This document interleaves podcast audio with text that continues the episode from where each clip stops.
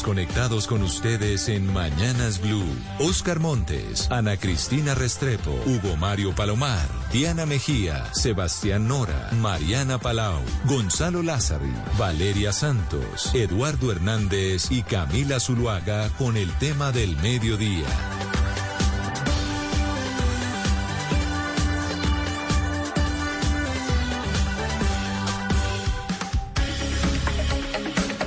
Ahora son las 12 del día, 15 minutos. Los acompañamos desde Mañanas Blue, cuando Colombia está al aire. Gracias por estar con nosotros en este nuestro espacio central para conversar de un tema de debate que ha surgido a raíz de muchas coincidencias, muchos hechos que han ocurrido en los últimos días, en los últimos meses y particularmente en las últimas horas, donde se abre la posibilidad de una salida negociada con grupos armados ilegales. No solamente hablamos del ELN, hablamos también de otras bandas criminales dedicadas al narcotráfico.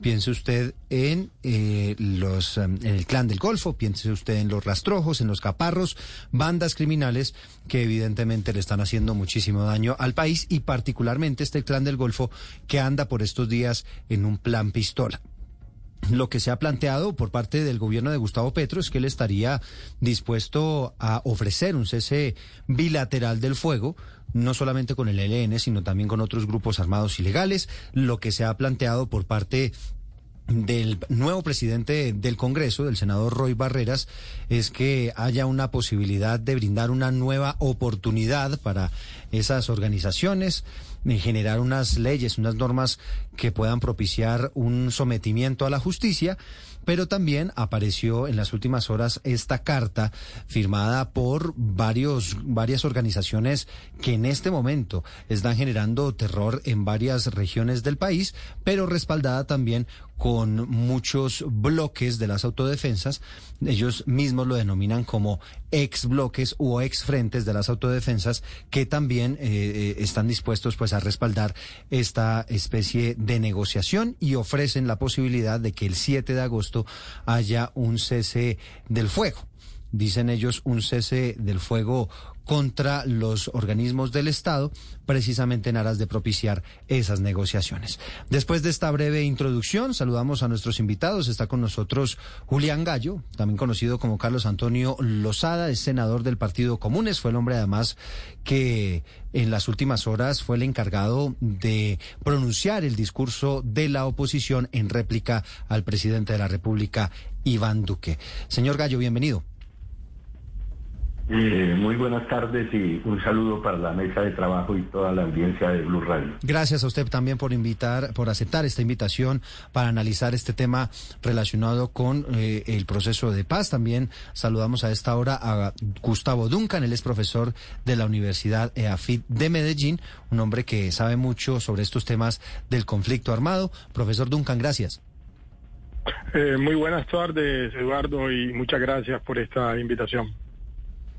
Y bueno, y también nos acompaña a esta hora desde la otra cara de la moneda pues un representante del Centro Democrático que también nos va a estar entregando su visión, todo lo que tiene que ver con estas propuestas que han generado evidentemente una tremenda polémica y que evidentemente ha sido eh, pues de objeto de discusión en las últimas horas. Doctor Hernán Cadavid, bienvenido.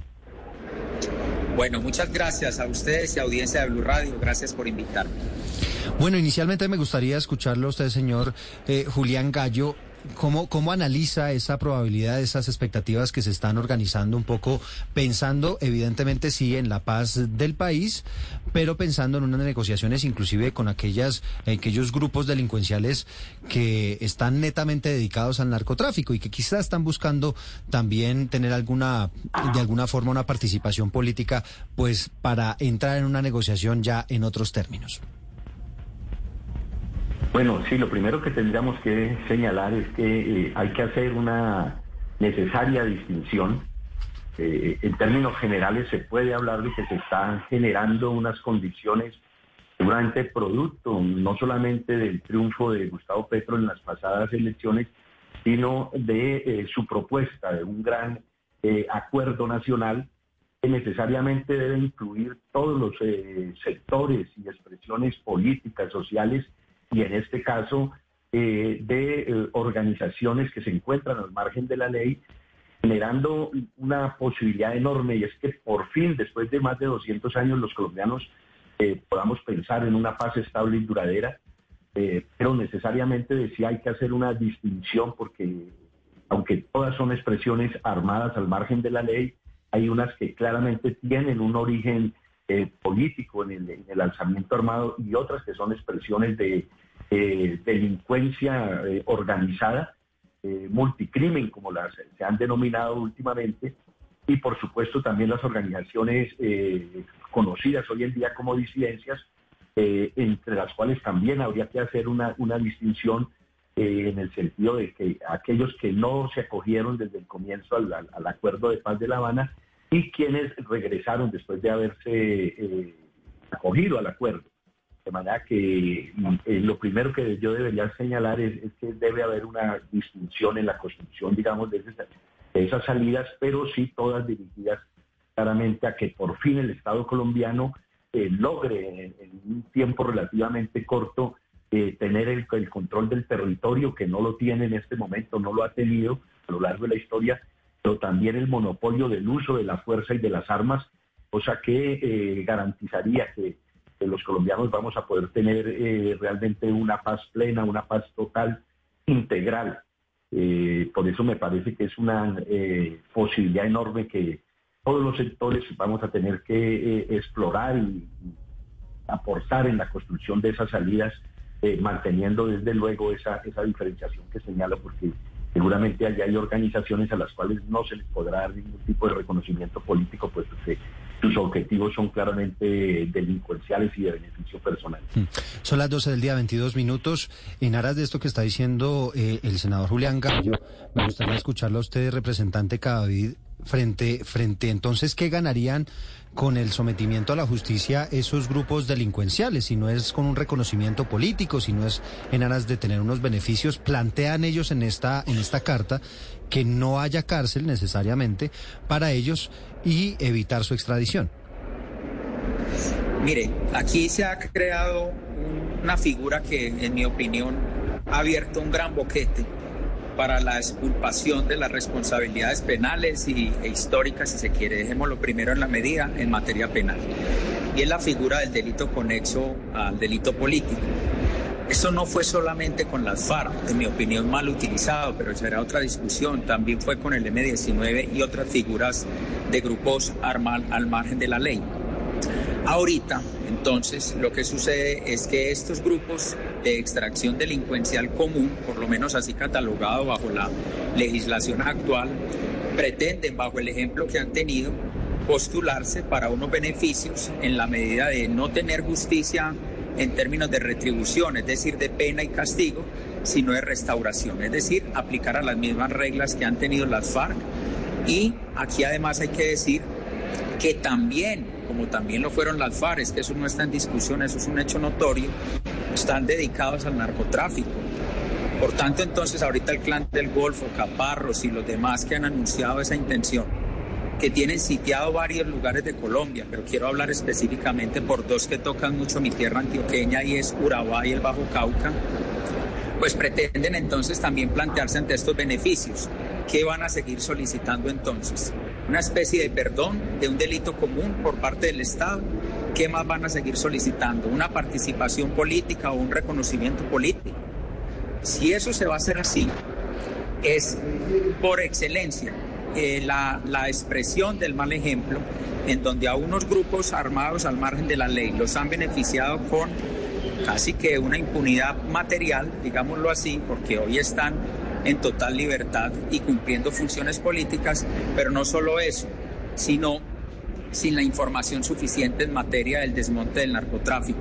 Miren las cifras, y eso es un debate que hay que dar lejos de la eh, visión política, sino de los datos.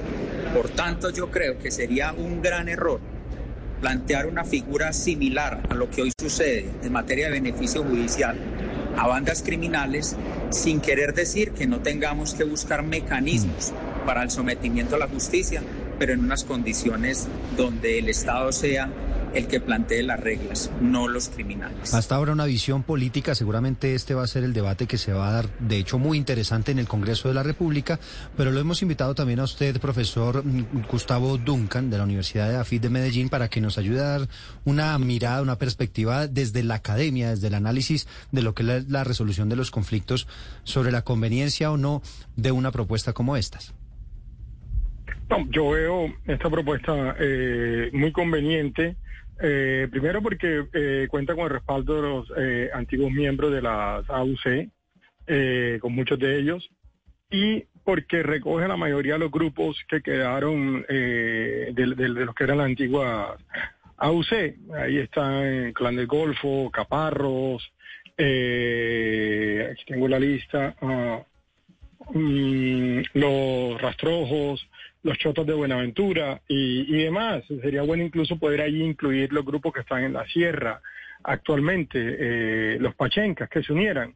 Eh, y esto es positivo porque es menos gente que se, eh, que se le deja la guerra, es decir, van a dejarse menos soldados, y al mismo tiempo son organizaciones más estructuradas que se van desmontando. Mm, si nosotros comparamos lo que fueron en su momento las AUC, con la organización que tiene el día de hoy el Clan del Golfo, no hay punto de, comparación. Incluso con el mismo, eh, mismo número de personas eh, armadas, eh, en comparación con una estructura organizada que es capaz de eh, dirigir y, y, y, y, de proyectar eh, políticamente este tipo de organizaciones, las amenazas son mucho menores. En otras palabras, que para el país es muy buen negocio quitarle gente a la guerra y quitar la organización a la, a la guerra, capacidad eh, organizativa. Ahora, e, eso también presenta eh, riesgos. Eh, creo que el, gran riesgo que se ha visto en todas las últimas desmovilizaciones es que eh, se le pueden sacar soldados a la guerra, pero eh, los riesgos de que otra organización asuma y los espacios vacíos y los copes son sumamente altos. Entonces, eh, en estas negociaciones tienen que verse, eh, tienen que jugar de manera paralela tanto eh, cómo se va a, cómo, eh, cómo, qué se va a negociar, pero inmediatamente cómo se va a hacer la recuperación y cómo se va a volver a copar por la fuerza pública en los lugares donde se hacen las desmovilizaciones.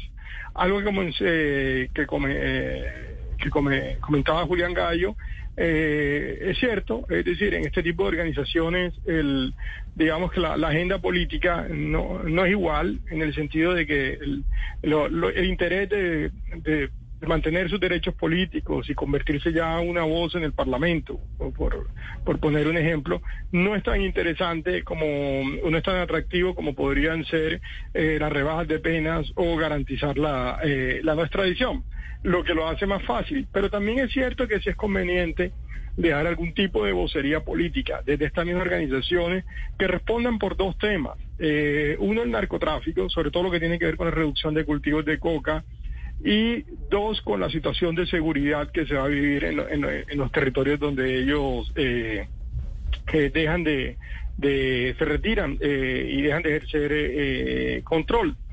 Um, organizar esta serie, de vocería es sumamente importante. Nosotros tenemos un ejemplo eh, que en el país se ha fallado constantemente, incluso después de las desmovilizaciones, y es la vocería de los cultivadores de coca. Es decir, eh, increíblemente nosotros podemos tener fácilmente cientos de miles de familias viviendo de cultivos de coca, sí. y nosotros no tenemos un partido concreto como tal que tome la vocería de estas eh, eh, organizaciones. Entonces es muy difícil poder hablar que después de una desmovilización eh, van a existir compromisos de estos grupos con acabar el narcotráfico, cuando eso sigue una dinámica propia y cuando quienes son el eslabón más vulnerable, pero también el eslabón en que se sostiene todo el negocio del narcotráfico, no tiene ningún tipo de vocería política y, y sí, no hay manera pero... de poder establecer algún tipo de intermediación entre eh, pero, este sector y, y, pero, y, el gobierno. Pero, profesor Duncan, eh, para los colombianos que entendieron que en el 2016 el proceso de paz era por una vez y la palabra sí mismo lo dice, justicia especial para la paz,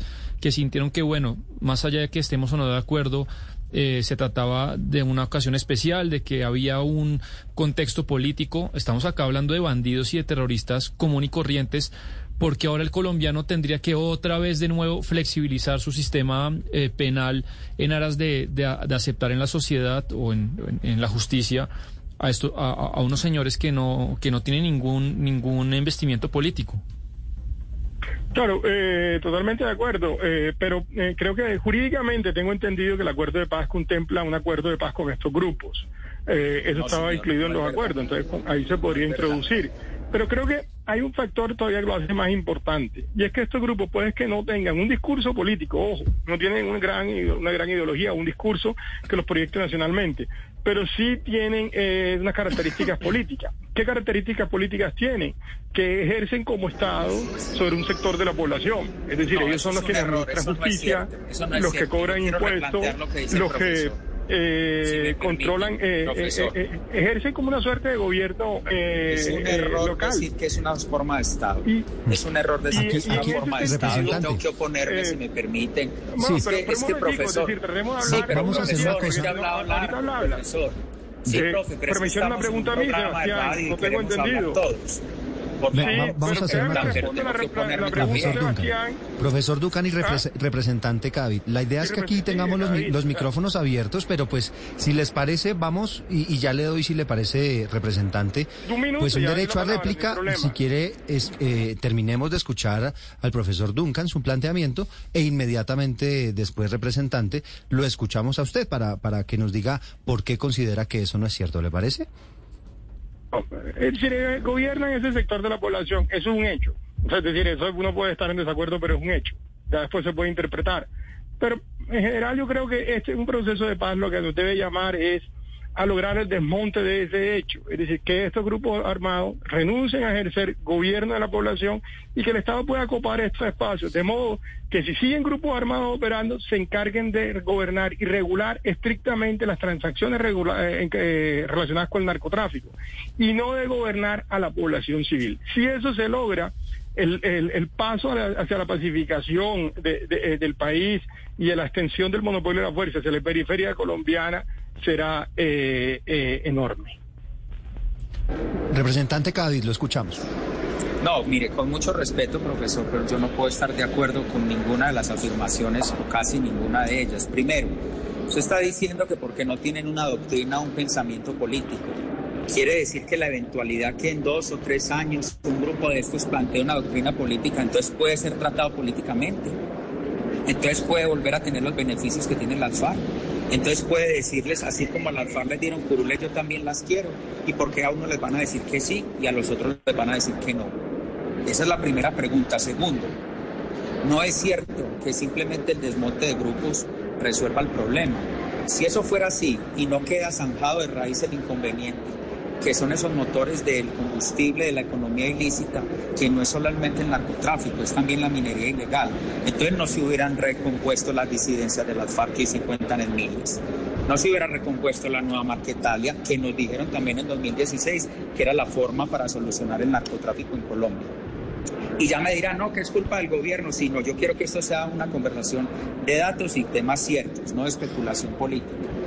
Y tercero, uno, por más que quiera decir que una banda criminal controla un territorio, no es una forma de Estado, es una expresión ilegal que somete a la población, no se le asemeja al Estado. Y alguien me dirá, claro, es que si estuviera el Estado presente, sí, pero esa no es la justificación para estar matando policías como lo están haciendo, o violando niñas como lo hacen en Urabá. Por tanto, yo sí tengo que rechazar, no solamente como congresista, sino como ciudadano del común, que ahora nos digan que todo grupo o expresión criminal que alegue una ideología, entonces adquiere un carácter político y hay que tratarlo con las garantías que se les han dado. Para mí eso es un gran y lesivo error para la democracia colombiana. Ahí, ahí, senador Julián Gallo, a propósito de lo que está diciendo el representante Cadavid, me gustaría que, que usted, además de ser senador, pues fue combatiente de las FARC, fue firmante del acuerdo de paz, y pues a la hora de firmar la paz, evidentemente ustedes adquieren una serie de compromisos. Hay muchas quejas en el sentido de que, por ejemplo, ustedes nunca presentaron las rutas del narcotráfico, nunca han contribuido con las autoridades a encontrar esas rutas, permitiendo, entre otras cosas, pues copar esos espacios y evitar que otras personas detrás de ustedes lleguen y se hagan con ese negocio de, de, del narcotráfico. ¿Qué ha pasado con eso y qué cree que faltó en este proceso de paz con ese asunto? A ver, sí, yo creo que hay que leerse el acuerdo para, para poder eh, opinar y que no se especule con, esos temas. el punto 4 del acuerdo pasa esencialmente las bases de lo que debe ser una nueva política de drogas ante el, hecho evidente que esa mal denominada guerra contra las drogas ha fracasado no solamente en Colombia, sino en el mundo. Es, evidente que el mundo avanza en este momento hacia un tratamiento distinto, eh, comenzando por la regulación del consumo de muchas sustancias, entre esas, eh, obviamente se trata de buscar el prohibicionismo, que es lo que finalmente eh, genera el negocio del narcotráfico.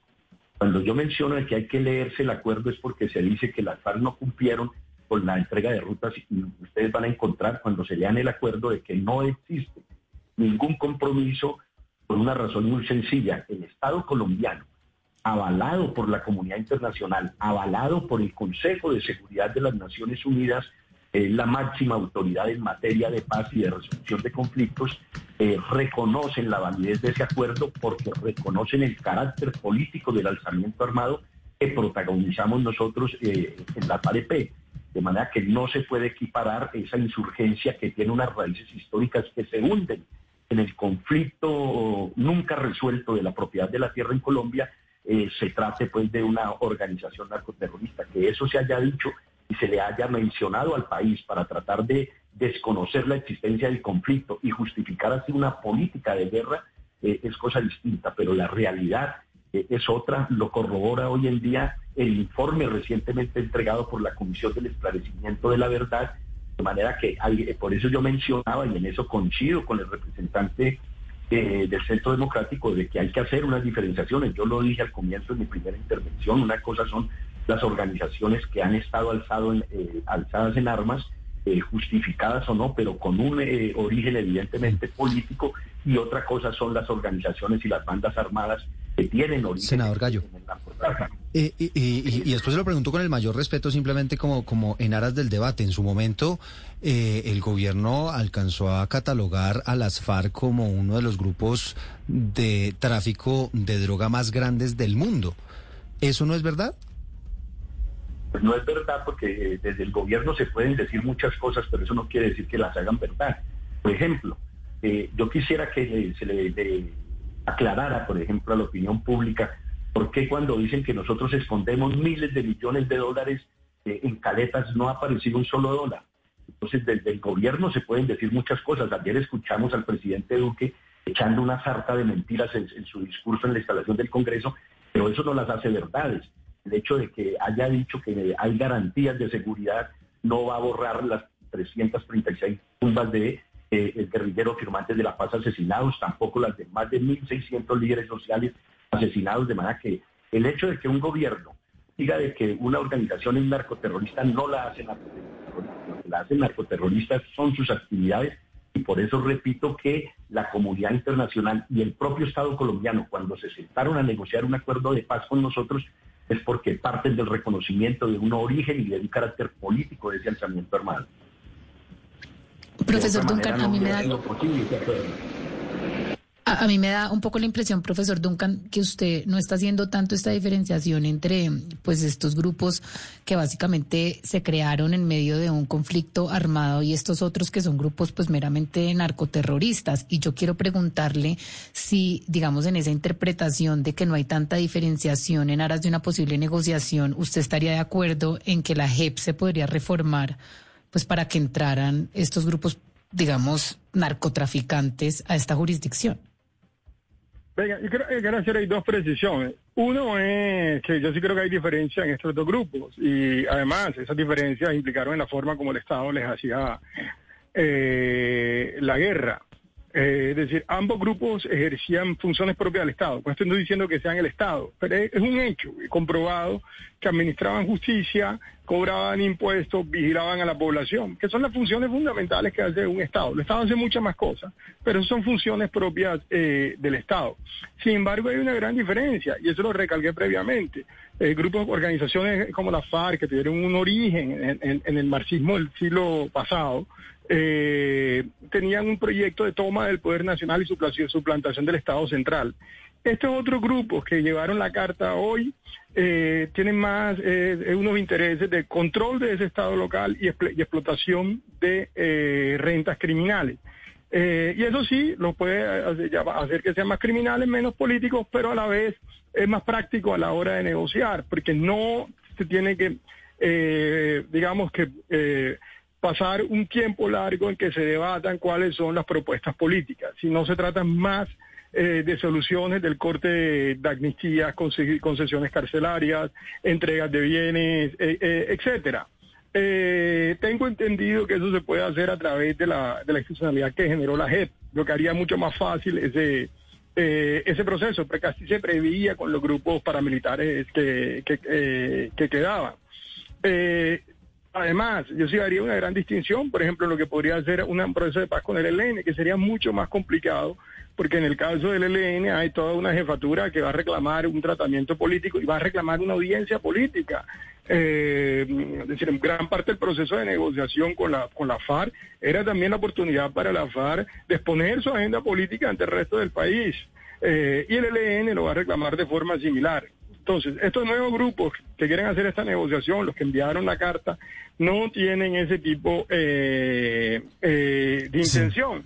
Pero sí, sí insisto en que eso nos quita que no sea un, un buen negocio para el Estado hacer ese tipo de negociación, porque le quita hombres a la guerra y sobre todo le quita estructuras organizativas. E insisto en el, último punto, es decir, que queden eh, criminales sueltos, van a quedar, pero si el Estado logra eh, desposeer a esos criminales de su, de su capacidad de vigilar, controlar la población, administrar justicia, en otras palabras, de gobernar la población y se dedican exclusivamente al tráfico de drogas, es un gran avance. Miren lo que pasó entre los años 80 eh, y el día de hoy. En el año 80 teníamos el cartel de Cali en Medellín. Al día de hoy el, Estado logra avanzar tanto que los carteles están ubicados en las zonas periféricas y remotas eh, del país. No en las grandes ciudades. en las grandes ciudades no hay poder político por esta organización. eh, profesor Duncan, pero mire. Hay lavado, pero no hay reclamo de poder político. Pero mire, profesor Duncan, no, es que, es que yo sí quiero referirme aquí a lo que estaba planteando el senador Gallo eh, a propósito del tema del narcotráfico, eh, que tiene tanto, tanta relación estrecha con, con estos grupos criminales como el Clan del Golfo y demás, como también lo tuvo en su momento con las FARC. Es que, es que, senador Gallo, no hay que leerse el tratado de, de, de acuerdo de, Habana, de La Habana, que por supuesto hay que leerlo completo, sino que también hay que conocer la historia reciente. Me llama la atención que usted esté negando, por ejemplo, los vínculos que tuvo la organización guerrillera de las FARC con el narcotráfico y se le atribuye a, meras especulaciones. Ahí está el caso del señor El Negro Acacio, por ejemplo, que fue considerado en su momento un capo, un capo narcotraficante de las FARC organización a la que usted pertenecía en su momento. Entonces no hay que, no hay que hacer aquí tampoco, eh, otra cosa es que la sociedad haya decidido tragarse el sapo del narcotráfico y sus relaciones con las FARC, a que no haya sido narcotraficante algunos miembros de las FARC, y me refiero concretamente al negro Acacio. De tal manera que en este caso habría que también hacer la precisión para que el país conozca cuál fue el costo de una negociación que el país asimiló y hoy en día la tenemos totalmente asimilada, tanto que usted es senador de la República. Pero mire, en el caso que usted se refiere, el senador Gallo, al tema de estos grupos eh, criminales como el Candy Golfo y demás, eh, ¿por qué el, hubo que tragarse el sapo de las FARC y sus relaciones con el narcotráfico, por lo menos de algunos de sus jefes, como el negro Acacio, y no tragarse el sapo de estos grupos criminales? A ver, eh, yo quiero hacerle una, una precisión con todo respeto. Cuando reitero el Estado colombiano se sentó a dialogar con nosotros es porque hay un reconocimiento del carácter político del alzamiento armado. Eso es evidente. Eh, no de otra manera hubiese sido posible construir un acuerdo de paz. Seguramente la, ruta hubiera sido otra como en su momento lo hizo eh, en el gobierno Álvaro Uribe Vélez cuando a través de la ley de justicia y paz negoció eh, con el narcoparamilitarismo y pretendió meter por la puerta de atrás un reconocimiento político que eh, la Corte Suprema le tumbó eh, al quitarle ese reconocimiento político. De manera que hay que, que partir de, aceptar esas realidades, así uno, a uno no le gusten, pero esa, esa es la realidad.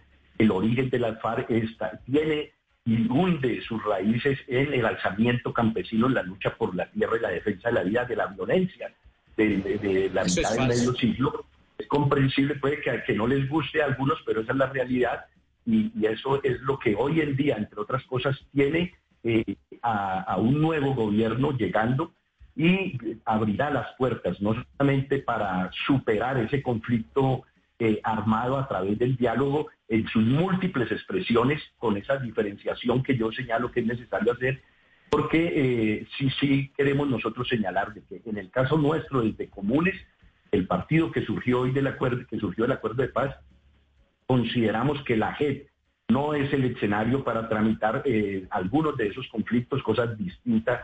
El, lanzamiento armado que tiene un carácter insurgente, revolucionario, político, y otra cosa es el tratamiento que estamos de acuerdo debe ser por la vía del diálogo, pero que no implica necesariamente un carácter político a estas organizaciones que estaban en el día de ayer esa, eh, esa carta.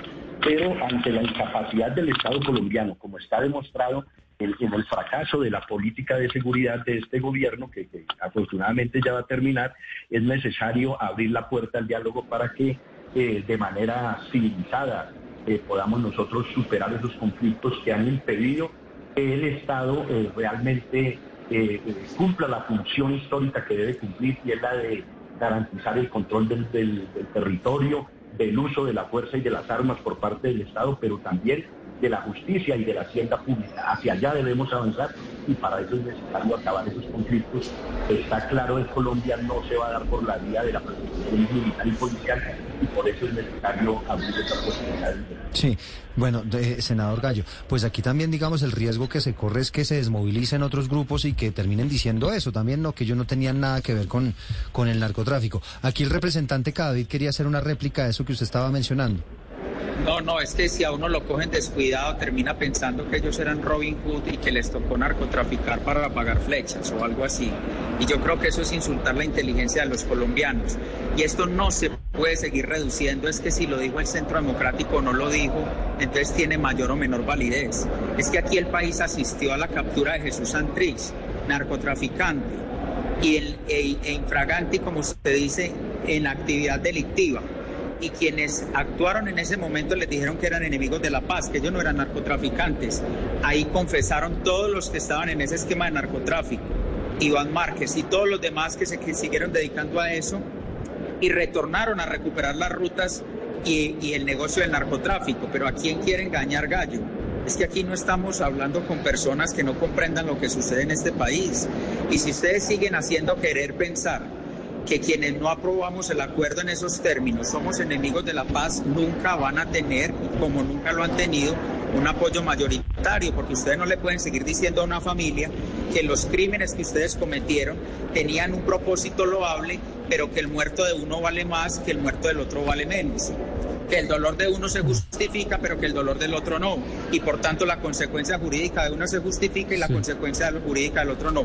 Gallo le está abriendo la puerta para que estos grupos armados criminales saquen una declaración política y en cuestión de dos años digan que ellos también tienen una pretensión del territorio por ser muy excluidos. Ese es el mayor peligro que puede tener el sistema jurídico y la democracia en Colombia. Y nosotros desde que tengamos ciudadanía y fuerza para decirlo, los vamos a oponer a eso. Pero para mirar hacia adelante y avanzar en lo que viene, profesor Duncan, usted ha insistido mucho en algo con el senador Lozada y en que y es que la política criminal actual es ineficiente, que quizá esto es un buen negocio para el Estado y nos ponemos nos podemos poner de acuerdo, atarlo al tema de drogas, que hay que cambiarlo, que de acuerdo pero este negocio lo único que hace es reciclar criminales, porque si ustedes me están diciendo a mí, oiga, es que vamos a cambiar la política criminal, es que vamos a legalizar la cocaína, yo digo, hombre, en 20 años es probable que habrá menos criminales, pero estamos hablando es de ya criminales que ya existen y que los vamos a reciclar y que si no se cambia lo estructural, vamos a tener 20 años el mismo estado de cosas de acá y terminó profesor Duncan en 10 años, eh, algún heredero de sus ideas me va a decir lo mismo que me está diciendo ahorita que es un buen negocio para el Estado. Ah, sí, pero es que lo ha sido. O sea, lo que hemos mostrado es que lo ha sido. Si nosotros nos remontamos a Colombia a finales del 90 y principios del 2000 y le comparamos con la situación al día de hoy, eh, estamos eh, mucho mejor. Ahora, eh, creo que el, el, punto sigue siendo es, hay dos tipos de guerras contra la droga. Hay una guerra contra las drogas que es para evitar que la mercancía llegue al usuario final. Esa guerra la perdimos. Esa guerra se está perdiendo. Pero hay otra guerra contra las drogas que es, para evitar que los grupos que controlan las distintas fases del narcotráfico también asuman funciones propias del Estado en alguna, algunas sociedades. Y esa es la guerra que ha librado Colombia. Es decir, la, la, guerra que empezó a librar Colombia, si la medimos en, hectáreas de coca, la perdimos totalmente. Pero si las medimos en la expansión del control territorial, eh, eh, el Estado colombiano la ganó. O sea, en su tiempo, por ejemplo, el, control que ejercían las FARC, por decir un grupo, en muchas regiones periféricas de Colombia, en, la Orinoquía, la, Amazonía, en el Magdalena Medio, era enorme y el Estado pudo penetrar esa zona, pudo imponerse como la, autoridad en esa zona. Lo mismo pasó en ciudades como Medellín, eh, ciudades como, como Cali. El Estado se expande. Entonces, esa guerra en términos institucionales ha logrado ganar. Y mi punto es que en las negociaciones que se puedan hacer en estos grupos se pueden tener enormes avances en expandir la capacidad institucional del Estado. De acuerdo con el tema de la legalización, pero desacuerdo con un punto, y es que la agenda de legalización se ha querido eh, enfatizar en la legalización de la cocaína, y eso se va a demorar. Si se enfatiza más en la legalización de los cultivos ilícitos, el, el, el, la Fuerza Armada de Colombia, el aparato coercitivo del Estado colombiano, puede llegar a esas zonas periféricas sin necesidad de reprimir a los cultivadores y puede reclamar ya el resto de funciones del Estado. Eso sería un enorme avance. O sea, a nivel internacional es mucho más clamoroso, sí, pedir la legalización de la cocaína, pero lo que la, pelea que deberían darse nuestros políticos es en el corto plazo, que es viable la legalización eh, eh, de, eh, de, los cultivos mm. y la posibilidad de que el Estado pueda regular zonas donde al día de hoy le es muy difícil entrar porque el mismo Estado ha criminalizado el principal medio de vida de esa eh, población. Sí, profesor Duncan, usted pues como un hombre estudiado en todos estos temas del conflicto armado, un hombre que ha estado muy involucrado en todos estos eh, asuntos desde la academia, pues me gustaría hacerle una pregunta muy simple. ¿Las antiguas FARC eran o no eran una agrupación narcotraficante? Miren, yo creo que la FARC eh, no, es, que fuera el principal cartel de narcotraficante del mundo, pero sí era el grupo que controlaba la mayor cantidad de cultivos de coca en el mundo no creo que existiera otro grupo que tuviera bajo su control los cultivos de coca. No quiere decir esto que sean los dueños de los cultivos de coca, porque eso en el narcotráfico, eh, es, el peor negocio del mundo, ser dueño de los cultivos, porque se asume el riesgo. El riesgo se delega en los campesinos y luego cuando los campesinos venden su coca se, extrae, eh, llamémoslo así, una plusvalía de la venta de esas drogas. Y eso lo hace el grupo armado que tuviera control. Eso lo tenían la FARC. Que la FARC también traficaron drogas, muy probablemente, que traficaran armas, también. Hay bastantes relatos eh, sobre el tema. Pero que pudieran competir con otros carteles que sí movían la cocaína a nivel internacional, eh, no creo. Pero agregaría algo más. Al día de hoy, la FARC, eh, los comunes, es poco lo que pueden hacer para controlar el tema del narcotráfico. O sea, no tienen armas. Si no tienen armas, no tienen capacidad de, ejercer algún tipo de control del narcotráfico que está sucediendo. Ahora, con la nueva Marquetalia, ¿qué sería, profesor? ¿Qué será la nueva, la nueva Marquetalia? ¿Qué será el, pero es que la nueva Marquetalia, la nueva Marquetalia le quiso hacer un atentado a Timochenko. Por eso ellos le quisieron hacer un atentado a Timochenko. La discusión no es Timochenko no Timochenko, es qué ruta retornaron, qué negocio retornaron, qué, qué es lo que los está haciendo matar entre ellos mismos. ¿Usted cómo va a venir a justificar una forma de esas que se lo digo? Yo no estoy justificando eso. Desproporcionada. No, no, no. Bueno, su explicación ni le estoy diciendo ni lo estoy acusando. Pero cuando usted dice y le baja el tono y dice, no, no, no, las FARC sí, pero manejaban la parte más débil del eslabón débil o no débil, que no está aprobado, no me está dando ni le está dando a la opinión un solo dato, es de la cadena del narcotráfico. Por tanto, no es que tenga menor o mayor impacto en la sociedad colombiana. Y no nos va a decir ahorita cómo era que adquirían las armas. La cantidad de cocaína que mueve el, cartel de Sinaloa, Jalisco Nueva Generación, con la que movió la FARC. Claro que no. Y eso lo hace, y eso lo hace menos grave. Y eso hace que no, que no impacte a Colombia. O sea, que, claro que, no, pero lo que estoy en punto es que si le vamos a exigir algo a la FARC, exijámosle en el tema de los cultivos, que sí lo tuvo. En todo, no le exijamos por el otro lado. En todo, profesor. ¿Cómo que solo en los cultivos? En todo hay que exigirles. Y no lo han hecho como se corresponde.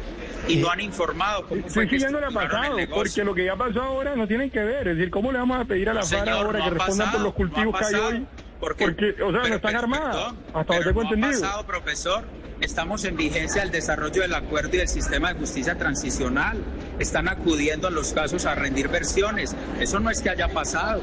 Aquí hay que mirar adelante, pero también haciendo exigencias de cumplimiento a un acuerdo que ellos mismos establecieron y que no le han correspondido como debe ser. Por Estoy de acuerdo en temas de reparación y verdad. Estoy de acuerdo en el tema de reparación de verdad, pero desmonte de las rutas que hay hoy ya que están bajo el control de otras organizaciones, incluyendo la nueva Marquetalia, no creo que tengan los medios para hacerlo. O sea, ni que quieran ni que quisieran. Hmm. Podrían hacerlo. Y, fíjese que hay otra pregunta, profesor Duncan, que se hace mucha gente y es ¿hasta qué punto este tipo de ofrecimientos y negociaciones pueden terminar generando un incentivo para que más gente diga, bueno, pues tal vez eh, el coger las armas, el dedicarme a este tipo de negocios, eh, pues puede ser una mejor salida a mi vida que lo que está pasando en este momento? Es un riesgo real y efectivamente durante el proceso de paz con la FARC eh, ese riesgo se materializó con el nuevo incremento de los cultivos de coca. Eso fue una, eh, una realidad. A mi modo de ver, es simplemente porque era imposible tener un cese bilateral sin que, y, hacer erradicación al mismo tiempo. Eso fue una consecuencia de los acuerdos de paz.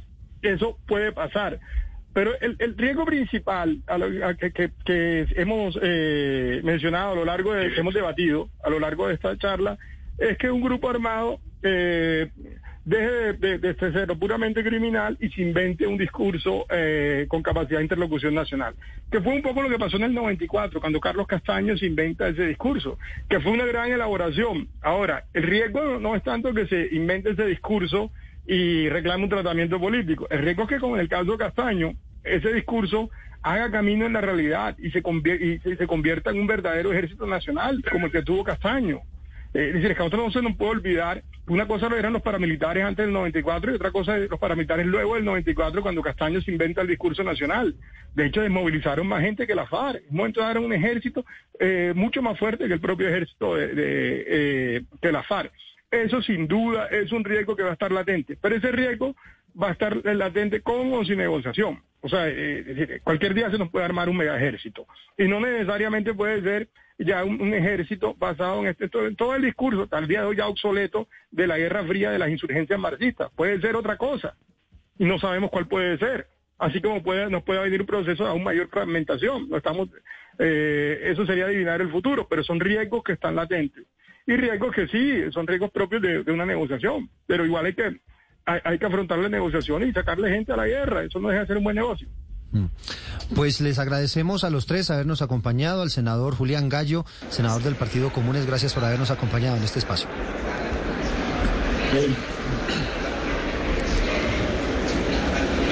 Gracias. Hasta luego. Representante Hernán Cadavid, representante del Centro Democrático, también le agradecemos por estos minutos.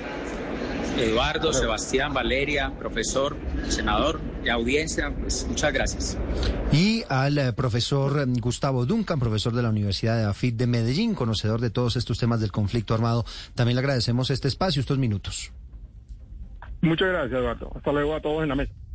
Son las 12 del día, 58 minutos. Y bueno, a los oyentes también les agradecemos por habernos acompañado en este espacio. Sin lugar a dudas, quizás, Sebastián, estamos ante un pequeño abrebocas de lo que va a ser un debate nacional, un debate grande que seguramente se pondrá sobre la mesa en el Congreso de la República y a lo largo del gobierno de Gustavo Petro. Pues, pues esto yo creo que cambia un poco el mapa de la discusión, de la agenda del nuevo gobierno eh, las apuestas más arriesgadas o más importantes ofrecían ser las reformas económicas, la tributaria, la pensional, y ahora que que viene esta discusión, si es que ha de venir, pues Eduardo, sería un poco revivir lo del 2016 y yo sí creo que le quitaría mucha importancia a parte de las apuestas importantes de Petro, que son las económicas. Veremos si el país se divide como en el 2016 en dos aguas, 50 y 50, o si hay un lugar que se decanta más hacia abrirse a negociar con grupos terroristas o cerrar la puerta y que se, se, se las vengan con la, con la justicia ordinaria. Bueno, son las 12 del día, 59 minutos, ya viene la información, las noticias en Meridiano.